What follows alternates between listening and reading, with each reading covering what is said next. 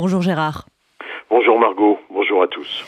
On commence Gérard par la déclaration de l'armée israélienne qui aurait visé plus de 11 000 cibles terroristes depuis le début de la guerre. En effet, évidemment, dans la bande de Gaza et selon un communiqué de Tzal, la guerre se poursuit.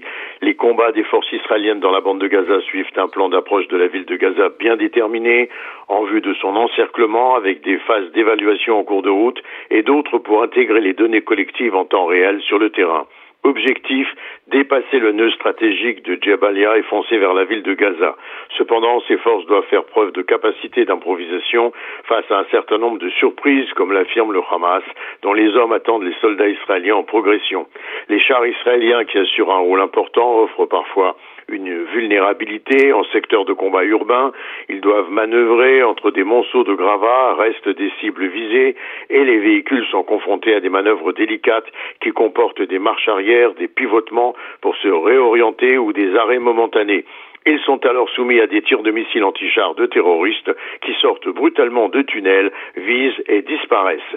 Tandis que les toits sont occupés également par des combattants du Hamas et les fenêtres également des immeubles qui surmontent les routes d'où il est facile de lancer des charges explosives sur les soldats. Des snipers s'ajoutent et d'autres hommes du Hamas avec des armes automatiques tirent en rafale sur les soldats israéliens en mouvement derrière les blindés. Enfin, une nouvelle arme du Hamas a fait son apparition, des drones porteurs d'obus de mortier qui font le travail de ce qui s'apparente à une forme d'aviation très rapide et très mobile, difficile donc à neutraliser. Le bilan s'en ressent. 17 soldats tués depuis le début de cette guerre, un témoignage évident du courage nécessaire de ces jeunes combattants, bien souvent 19-20 ans, qui traversent cet enfer. Et au front nord, le calme est très précaire, Gérard. Oui, Margot, une alerte à la roquette en Galilée, non loin de la ville de Naharia.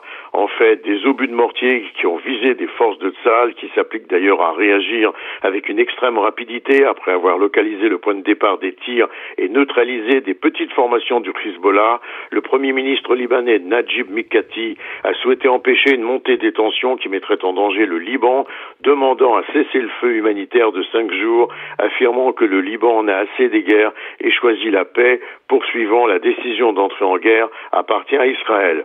Cependant, du côté d'Israël, on met en garde si des tirs du Hezbollah devaient frapper une cible israélienne faisant de nombreux morts, ce serait le point de départ d'une guerre contre le Liban. Cette nuit d'ailleurs, Tzal a frappé des bases de tirs de missiles sol-air au Liban après un tir de missile visant Israël.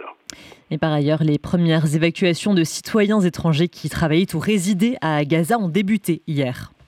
Oui, entre 500 et 600 personnes sont parvenues en Égypte, ce qui les a laissés, l'Égypte les a laissés entrer pour la première fois d'ailleurs, faisant exception. Israël a des listes de ceux qui peuvent être autorisés à quitter Gaza afin de constater qu'aucun terroriste recherché par Israël n'en profite pour s'enfuir.